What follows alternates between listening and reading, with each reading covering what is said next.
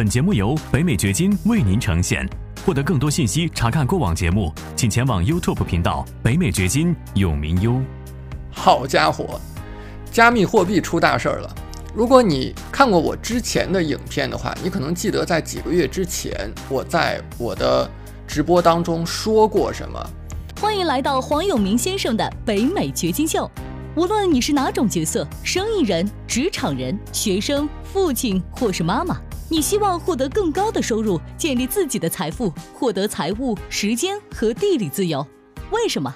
因为你想要照顾好自己，照顾好你的家庭，照顾好你的员工。你想要有更多的机会旅行，更多的时间陪伴身边人。如何做到？这是一个价值百万美元的问题。北美掘金秀就要告诉你这个问题的答案。我说，你如果有加密货币的话，你可能想要把它们放进钱包里，不要放在交易所里，因为在当下的经济环境之中，接下来很可能会有交易所破产，然后交易所破产之后，你放在这个交易所里面的加密货币可能就拿不回来了。你看今天这事儿就发生了。如果你已经看到新闻的话，你知道有一家世界上最大的交易交易所之一了。叫 FTX，它出现了流动性危机，投资者呢过去几天都在把加密币从 FTX 这个平台往外转移，基本上是从上周末开始的这个事儿。多的时候，你知道一小时啊，不是一小时，一天之内，从这个平台上就能够撤出十四亿美元的资产。推特上呢，甚至有人传言说，已经开始出现把钱、把这个资产往外转、转不出来的情况，就是这个 FTX 上已经出现了挤兑的情况。那一开始呢，FTX 的创始人 Sam Bankman-Fried 还出来辟谣，说这个事情是不存在的，我们有充分的资金。但是呢，你看今天的最新的消息是什么？另外一家大的。交易所 Binance 中文叫币安，已经给了 FTX 意向书，要收购 FTX，也就是说 FTX 要破产，要被另外一家它的竞争对手去收购了。那现在 FTX 的说法是什么呢？这一次收购受影响的是 FTX 点 com，而不是 FTX US。你注意，这是两个网站。如果你生活在美国的话，那么你可以用的是 ftx 点 us，是不允许你去用 ftx 点 com 的话，啊，那实际上 ftx 点 com 它是你可以把它理解成是一个国际版的，另外有个美国版的。现在 ftx 的说法呢是美国版是没有事儿的，然后这个 ftx 点 com 也就是国际版是出现流动性问题，可能要被收购的，但是。如果说你真的是有加密货币放在这个 FTX 点 US 上，我们来推理一下啊，这两家公司虽然可能是分开的，但是人们看到 FTX 出问题了，很多人分不清楚什么是 FTX 点 com，什么是 FTX 点 US，在他们看来都是一回事儿。所以 FTX 点 com 出了问题，是不是人们会对 FTX 的信心？一下大跌，那是不是会有更多的人想要把他们的加密币从 FTX 点 US 上也给提出来？所以，那你说 FTX 点 US 是不是也可能出现挤兑的情况？即便现在还没有发生，你能确保未来几天不会发生吗？我今天下午把我自己在 FTX 点 US 的加密币给转出来了。那我自己转的过程当中呢，是很顺畅的，是没有问题的。这也是给你分享一个信息，然后做一个提醒。这种风险是怎么来的？我们来说一说啊。加密币投资者当中有一句很流行的话，叫做 “Not your keys, not your coins”，不是你的钥匙，不是你的币。什么意思呢？这个话是说，你看你在。投资交易加密币的时候，包括持有加密币的时候，你会遇到两个 key，就是两个钥匙。一个呢叫做 public key，它是一段呢由数字和英文字母组成的看起来很无序的地址，是收发加密币用的。任何人拿到你的地址之后，都是可以给你转账的，把加密币转给你。而另外一个更重要的叫做 private key，是我们今天要重点说的，它类似于你在银行账户的密码。这个密码掌握在谁手里，谁就可以控制这个账户当中的钱，对不对？这个道理是相通的。那它通常是由一组随机的英文单词来构成的，掌握它的人才真正掌握加密币。这句话很重要。你看，当你把加密币放在交易所里的时候，你登录交易所，好像看见你的钱都在那儿，嗯，不错，可能还在增长。但其实呢，这是一种错觉。这些资产、这些钱其实不在你的控制当中，因为你没有掌握这个 private key。你不掌握 private key，谁掌握？是交易所掌握。所以呢，交易所怎么样去使用你放在他的、放在他们这儿的这些资产，是不用征求你的意见的。换句话说，是在你的控制之外的。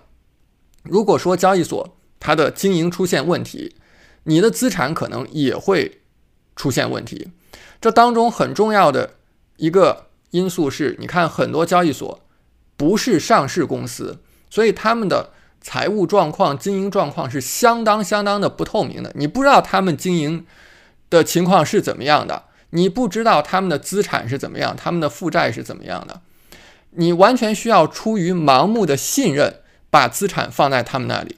你知道过去半年的时间当中，你可能看到 FTX 的很多很多的推广，很多很多的广告，到处都是他们的广告。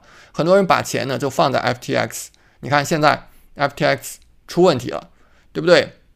那另外一方面呢，交易所呢，它又不是像大多数的美国银行那样，美国的银行大大小小几千家是由 FDIC 来承保的，也就是说。你把美元放在银行，假设说这家银行破产了，你最多是可以获得最高二十五万美元的保险赔付的。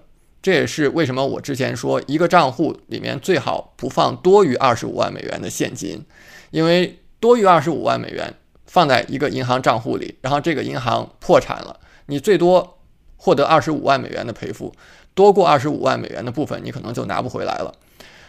那比这些银行更糟糕的是什么呢？加密币的交易所是没有 FDIC 的保险的，或者说它没有任何保险。所以，如果你的钱放在加密币的交易所，然后这个交易所破产了，你的钱可能一分都拿不回来的。那加密币放在什么地方是更安全的呢？放在专门的钱包里是更安全的。钱包是你能够掌握 private key 的地方。钱包呢，具体来讲又分冷钱包和热钱包。冷钱包的话呢，是与互联网有物理性隔离的，它有点像 U 盘，你拿在手上，它不是跟互联网连接的，所以你也很难说因为黑客来入侵把这些加密币给丢掉，所以它是更加安全的。后面呢，这方面我也可以分享更多的知识。今天我想要。重点来谈一谈其他的。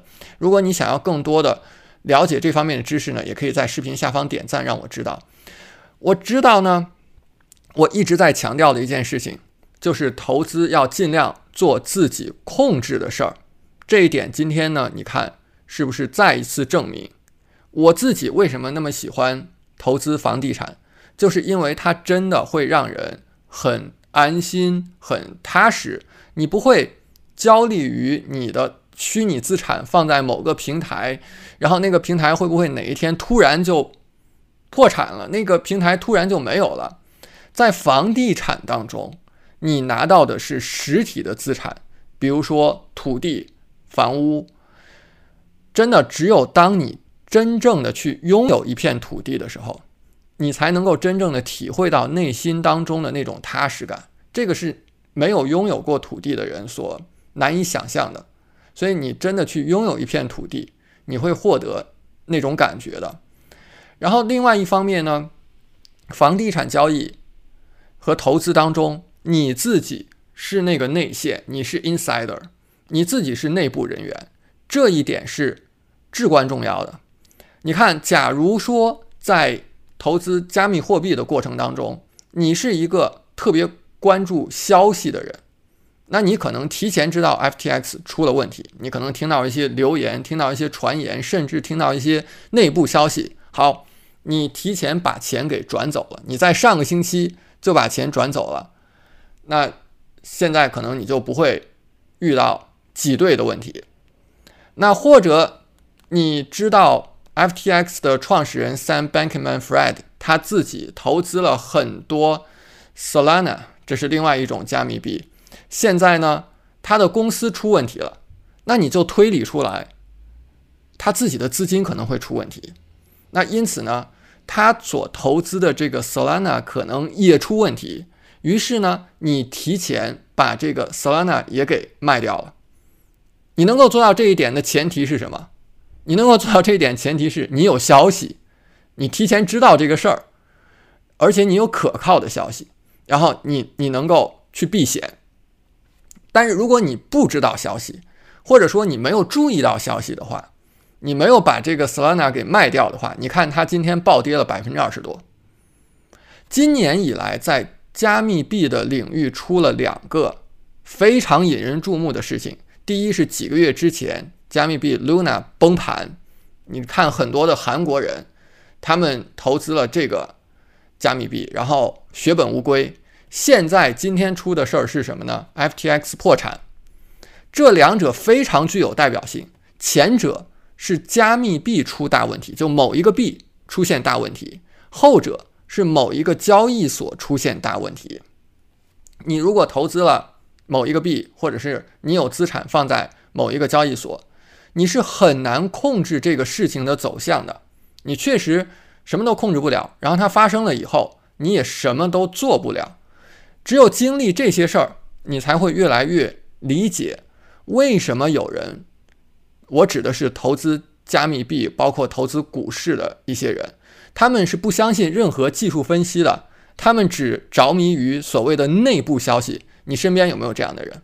当你去跟他谈加密币投资的时候，他永远会问你，你是不是会有内部消息？你有没有内部消息，对吧？他关心的就是所谓的内部消息。为什么？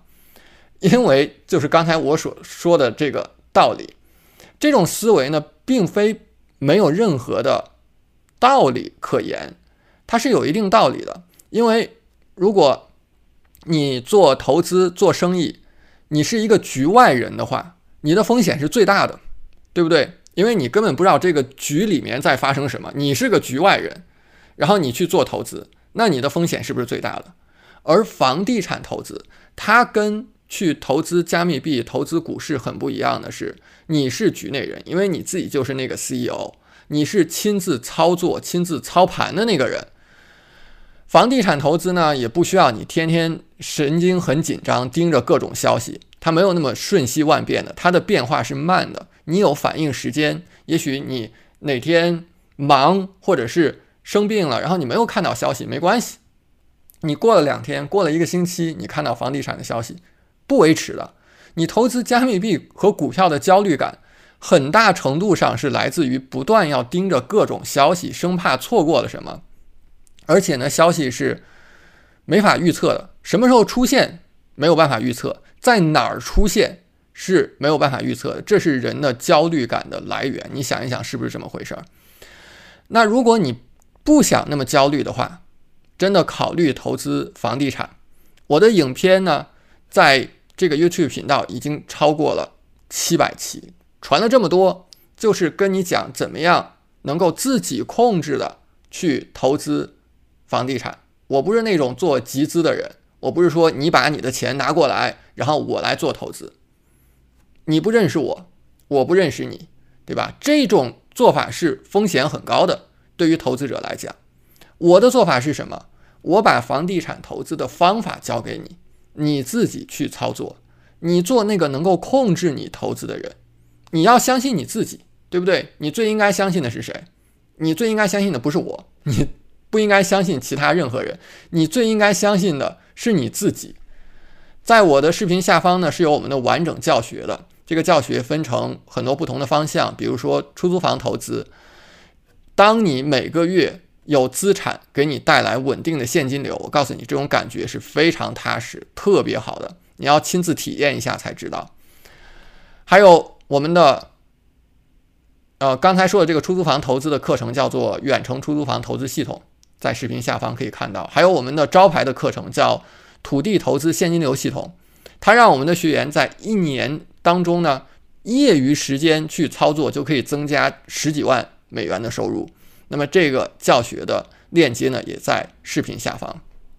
我想我必须要讲的非常清楚的一点是，我做今天这条影片，并不是说要来唱衰加密币了，并不是说你完全不应该投资加密币。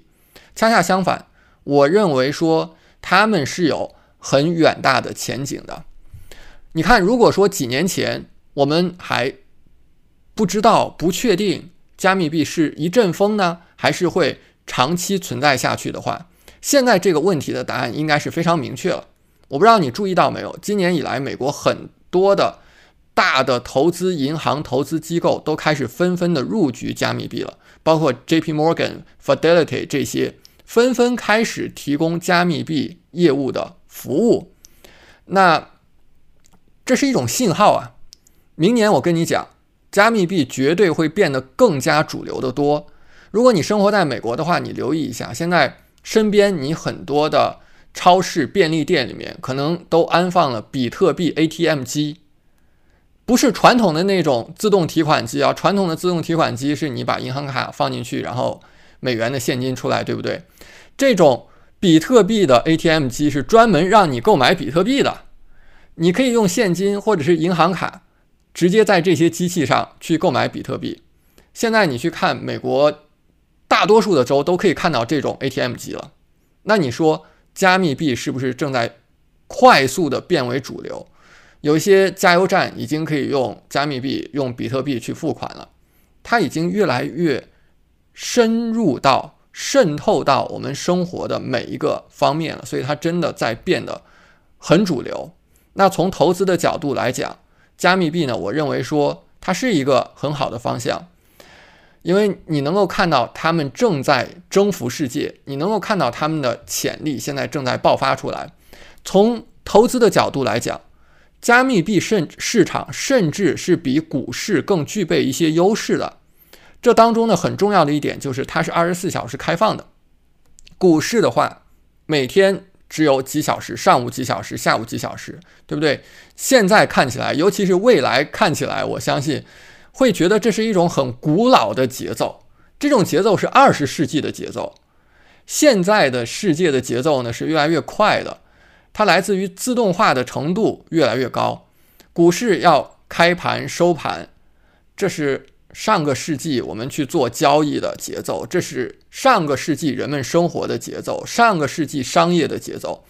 二十一世纪的加密币市场是不打烊的，那。交易时间长给人们带来的是什么？带来更多获利的可能性，因为你可以让自己的资产一直在给你赚钱、赚钱、赚钱，不会说它收盘了就停了，是不是？这是它的优点。实际上，过去十四个月以来，我的团队一直在研究加密币交易。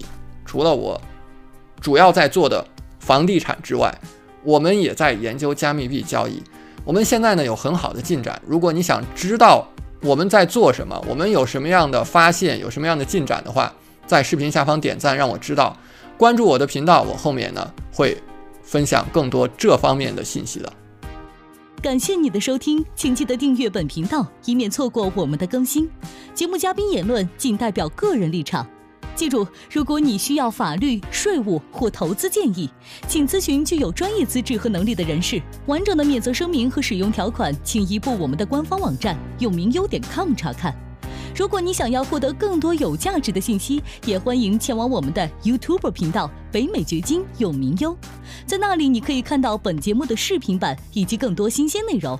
再次感谢您的收听，我们下期再见。